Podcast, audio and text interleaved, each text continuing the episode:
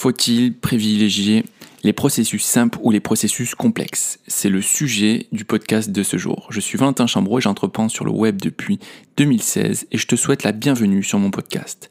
Ça fait un moment que j'ai envie de me lancer et de faire mon tout premier podcast. Le voici. Pourquoi je ne l'ai pas fait avant? La réponse est simple. La procrastination. La procrastination, c'est la tendance à remettre au lendemain à temporiser, à attendre et surtout à ne pas faire.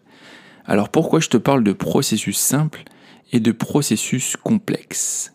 Par simple, je veux dire un processus qui comporte le moins d'étapes de réalisation possible et donc le moins d'efforts possible pour parvenir à la finalité. Peut-être que toi aussi, tu as un, un business en ligne ou que tu as envie de te lancer dans un business. Mais tu as aussi envie de faire quelque chose d'abouti et peut-être de parfait. Et du coup, tu ne fais rien. Tu réfléchis à un processus complexe avec plusieurs étapes.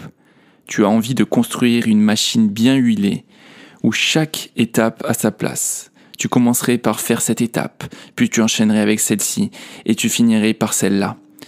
Et à la fin, tu aurais un résultat de fou qui va surprendre et révolutionner le monde. Mais en fait, la vérité, c'est que très peu de personnes sont capables d'avoir cette rigueur et cette discipline pour arriver jusqu'au résultat. Et si tu es comme moi, et comme beaucoup de créateurs de contenu, tu as besoin de résultats pour t'encourager, de résultats à court terme, moyen et long terme. Et ces résultats, c'est l'essence et c'est le carburant de tous les créateurs de contenu, de toutes les personnes qui ont un business. Mais quand on commence, on n'a pas de résultat justement. Par définition, on est débutant, on doit se lancer, on, on commence. Alors c'est complètement absurde d'espérer d'avoir des gros résultats, d'être boosté par ces derniers. Et quand bien même si tu as euh, de la réussite, si tu es parvenu, euh, tu as, de ce projet, tu as réussi à sortir cette vidéo YouTube parfaite, ce podcast euh, idéal et ce post Instagram que tu as fignolé, tu vois, jusqu'au jusqu'au dernier truc. Et euh, ben, ça va pas suffire.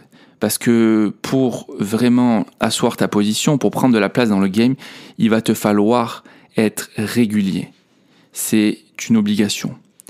Et beaucoup de personnes oublient, mais sur Internet ou même dans le business en général, euh, c'est un marathon, ce n'est pas un sprint.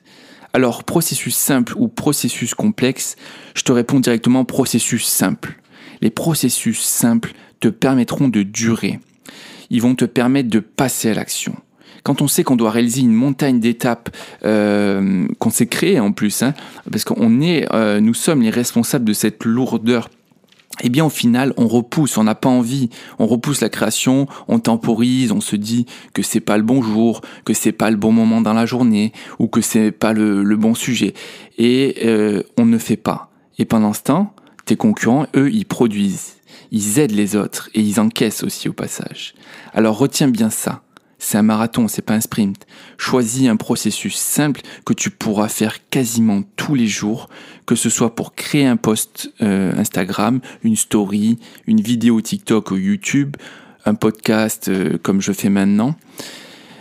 Il faut que tu diminues au maximum le nombre d'étapes pour que tu aies le moins de freins possible pour passer à l'action. C'était Valentin Chambreau. Je te dis à très vite. Ciao ciao